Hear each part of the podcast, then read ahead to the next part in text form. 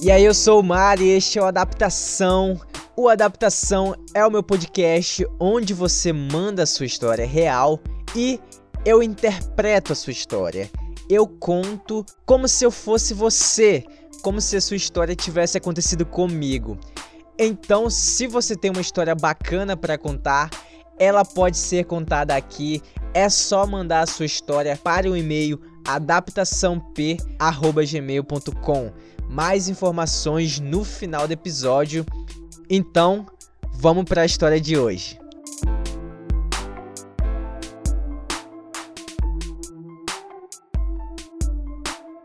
Eu costumava jogar bola com os meus amigos todos os fins de tarde num campo de barro que tinha perto da minha casa, sempre que eu chegava da faculdade. E o bairro onde eu moro é um bairro pobre. Só que além de ser um bairro pobre, ele também é um bairro muito famoso na cidade por ser, digamos, por ser um lugar não muito seguro. E justamente perto desse campo onde a gente jogava bola, tinha uma bocada muito conhecida na cidade e que por isso, obviamente, era um alvo comum da polícia. Mas eu e os meus amigos, a gente não tava nem aí pro fato de ser perto de uma bocada ou por ser um lugar perigoso a gente não tava nem aí, pô, porque afinal era ali que a gente morava, a gente conhecia todo mundo, inclusive a galerinha criminosa. Porque a gente faz parte da mesma comunidade e, querendo ou não, a gente convive juntos. Então, todo mundo que gostava de jogar bola jogava ali, naquele campo, naquele horário, todo mundo. Inclusive alguns procurados pela polícia. Então nesse dia, como de costume, eu cheguei da faculdade, fui direto pro campo jogar bola, bater aquele pé-ball para desestressar de um dia inteiro de estudos. Quer dizer, no meu caso, meio dia de estudo, porque a outra metade eu fiquei jogando sinuca num bar na frente da faculdade. Mas isso não vem ao caso. Beleza, futebol rolando a mil, muitos gols, muito barro e marmanjos de várias as idades fedendo a suor. Até que chegou o lance que mudou tudo naquele dia. Roubada de bola, contra-ataque do meu time e a bola veio parar nos meus pés, nos pés do craque. Três jogadores contra o goleiro. Eu no meio, Elias na minha direita, Luquinhas na esquerda e o goleiro na minha frente. Aliás, todos os nomes e apelidos dessa história foram mudados, não esqueça. Beleza, tô com a bola. Aí veio o dilema. Passo pro Elias, passo pro Luquinhas ou chuto direto pro gol. Então eu tive que pensar rápido. Tomei minha decisão. Eu vou fazer esse gol. Esse é o meu momento. Na minha mente já tava o Galvão Bueno gritando: Olha o gol, olha o gol, olha o gol. Aí, quando eu fui chutar, quatro viaturas da polícia cercaram o campo. Vários policiais armados saíram mandando a gente se ajoelhar e colocar as mãos na cabeça. A polícia chegou do nada, mano. Todo mundo tomou um susto. E ainda apontando as armas pra gente, eles fizeram todo mundo se reunir no meio do campo e a gente ficou ali sentado em monte. Então, eles algemaram dois caras, o Fofo e o Pera, e levaram eles pra viatura. Aí, quando eu vi isso, eu já fiquei mais aliviado. Pô, os caras estavam atrás daqueles caras, por isso eles fizeram tudo isso. E já que eles prenderam quem eles tinham que prender, agora eles vão soltar a gente, né?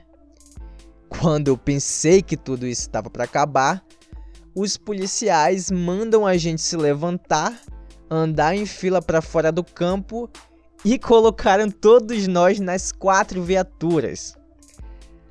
As viaturas eram do tipo caminhonete, elas eram abertas atrás para ter mais espaço pra gente. Mas mesmo assim ficou muito lotada todas as quatro. Não sendo suficiente, tinha um monte de gente vendo aquilo. Então a gente ficou ali expostos para todo mundo, foda-se. E começaram a chegar as mães de alguns dos moleques e pediram para soltar os filhos, fizeram maior confusão, perguntavam por que eles estavam sendo presos mas os policiais não respondiam nada. E tem um amigo meu que costumava jogar bola com a gente também, e ele morava bem perto do campo. Só que nesse dia ele não foi jogar bola. E o nosso grupo de amigos é, é bem zoeiro. Tu, a gente não precisa sofrer bullying na escola porque os nossos amigos já são os piores inimigos. Então, quando ele viu a gente naquele estado, o desgraçado começou a tirar onda na nossa cara. Riu da gente, tirou foto e ainda falou pra polícia: É isso aí, os polícias, pode prender mesmo, são tudo bandido. Aí, a mãe do Elias, desesperada, respondeu: Ei menino, tu para, meu filho não é bandido, não, tá? Desesperada, coitada. E aí que o filho da mãe ria mais, desgraçado. Eu confesso que se eu tivesse de fora, eu também estaria me divertindo com tudo aquilo. Mas, como era eu que tava sendo preso, eu tava com medo pra caralho. Só depois de um tempo que a gente foi entender por que, que a polícia estava fazendo aquilo. Eles disseram que estavam cumprindo um mandado de prisão para três pessoas: pro Fofo, pro Pera e pro Piolho. Não sei se isso dava o direito de eles prenderem todo mundo ali. Acho que não. Mas não sei, foi isso que eles disseram. E fizeram.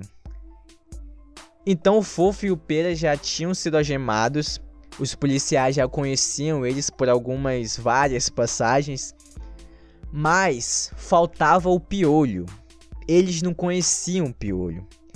Então eles concluíram que qualquer um de nós podia ser ele e resolveram levar todos nós para a delegacia, para desespero das mães presentes ali. A minha não tava. Mas os desgraçados dos policiais, além de ligarem as sirenes, eles partiram para a delegacia numa velocidade muito lenta, para que todas as pessoas que estivessem na rua vissem aquilo.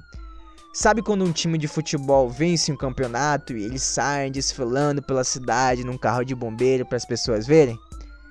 Tava muito parecido com isso. Só que a gente não tava comemorando nada, né? Nem um pouco. Comemorar o que, né? A perda da nossa dignidade e aquilo chamava a atenção das pessoas. Então todo mundo que estava na rua parava para dar uma olhada e algumas ainda filmavam. Então sempre que eu via alguém filmando, eu baixava minha cabeça e isso me escondia o máximo possível. E numa dessas eu ainda consegui escutar uma voz feminina dizendo: Meu Deus, até o Cícero tá nessa vida, olha. o Cícero sou eu, tá? Tô rindo pra não chorar. E cara, demorou muito pra gente chegar na delegacia.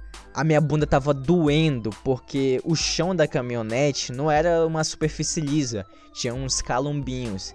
E sem falar que tava todo mundo apertado ali, tava sujo de barro e fedendo a suor, porque afinal a galera tava jogando bola, né?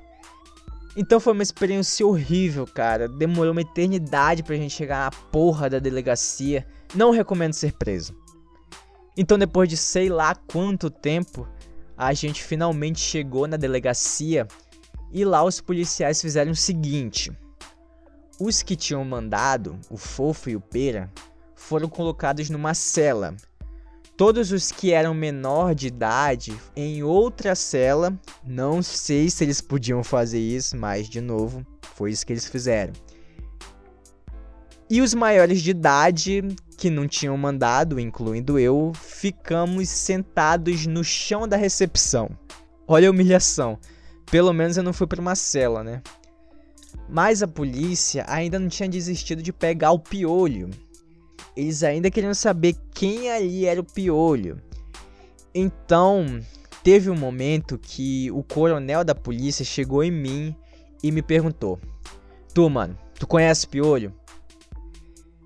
E sim, eu conheci o piolho, não só conheci o piolho, como ele estava sentado ali no chão, exatamente do meu lado. E nesse momento que o coronel perguntou, eu senti várias cotoveladas nas minhas costelas. Eram cotoveladas do piolho para que eu não dissesse nada, para que eu não dedurasse ele. E cara, me desculpa, mas nessa hora a gente obedece quem a gente teme mais. E eu temia mais o piolho do que o coronel da polícia. O piolho me conhece, conhece a minha família, sabe onde moro, então desculpa. Aí eu fui dar uma desperta e falei: Doutor, é o seguinte, doutor. Eu daqui eu não conheço ninguém, só de vista mesmo, porque eu estudo, eu joguei logo que eu estudo. Aí eu chego tarde e bato uma pelada com eles lá, mas só isso mesmo, só conheço de vista, por nome, apelido, não conheço ninguém não, senhor.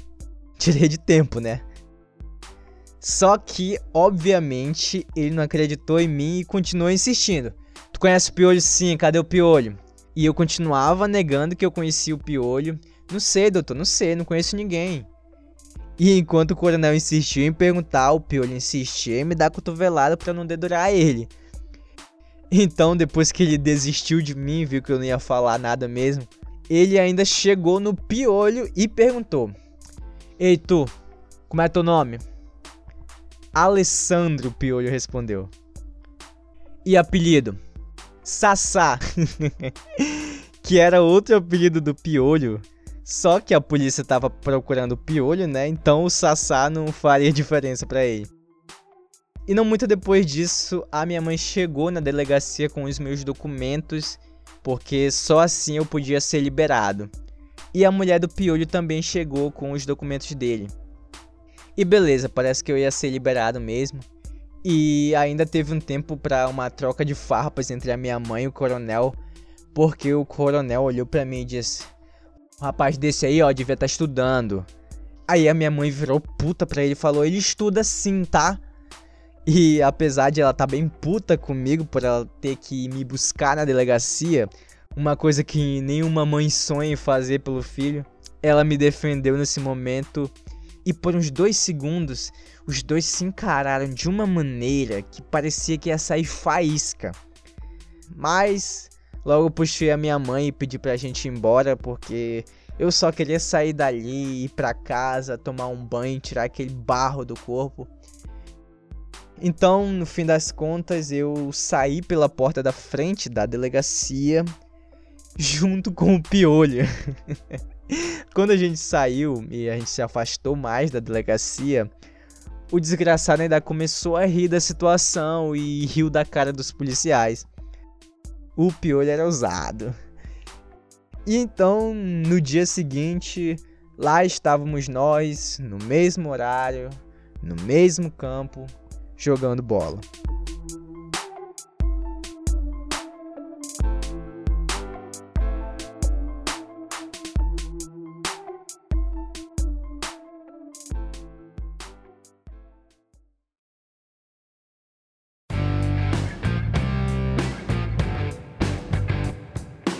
E essa foi a história de hoje. Eu espero que você tenha gostado.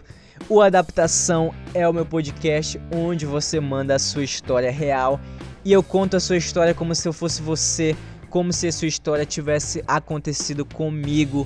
Então, se você se identificou com a história de hoje, algo parecido acontecer com você ou com alguém que você conhece, você pode mandar a sua história para o e-mail adaptaçãop@gmail.com ou você pode mandar por direct nas redes sociais, adaptaçãop, que a sua história vai ser contada aqui. Pode ser uma história parecida com essa que você acabou de ouvir, mas pode ser uma história totalmente diferente, não tem problema. Pode ser qualquer tipo de história, grande, pequena, assustadora, engraçada, triste, feliz, que eu vou contar aqui. Mande com o máximo de detalhes possível, tudo que você lembra que aconteceu naquele dia, coloque na sua história. E além disso, eu também gosto de adicionar algumas coisas, uns detalhes aqui, outro ali, para dar um tempero, para dar minha voz na história. E não se preocupe, você vai ter anonimato total, todos os nomes serão mudados, então não tem desculpa para não mandar a sua história, para não mandar o seu relato daquele dia louco que você sempre quis contar para todo mundo. Vai ser um prazer contar a sua história aqui neste humilde podcast. E sim, você tem uma história para contar, todos nós temos. Então não tem desculpa, beleza? E se você curtiu esse episódio, compartilha nas redes sociais, compartilha lá nos seus stories no Instagram e me marca. Eu sou o Mário Jorge, Jorge com I. E também tem o perfil do podcast que é adaptaçãop. Aproveita e já segue lá.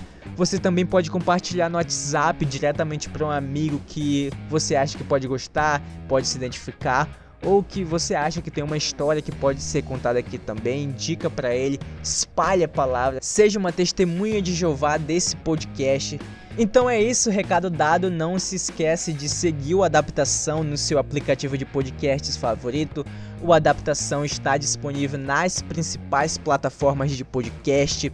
Então a gente se ouve no próximo episódio, quem sabe contando a sua história. Valeu!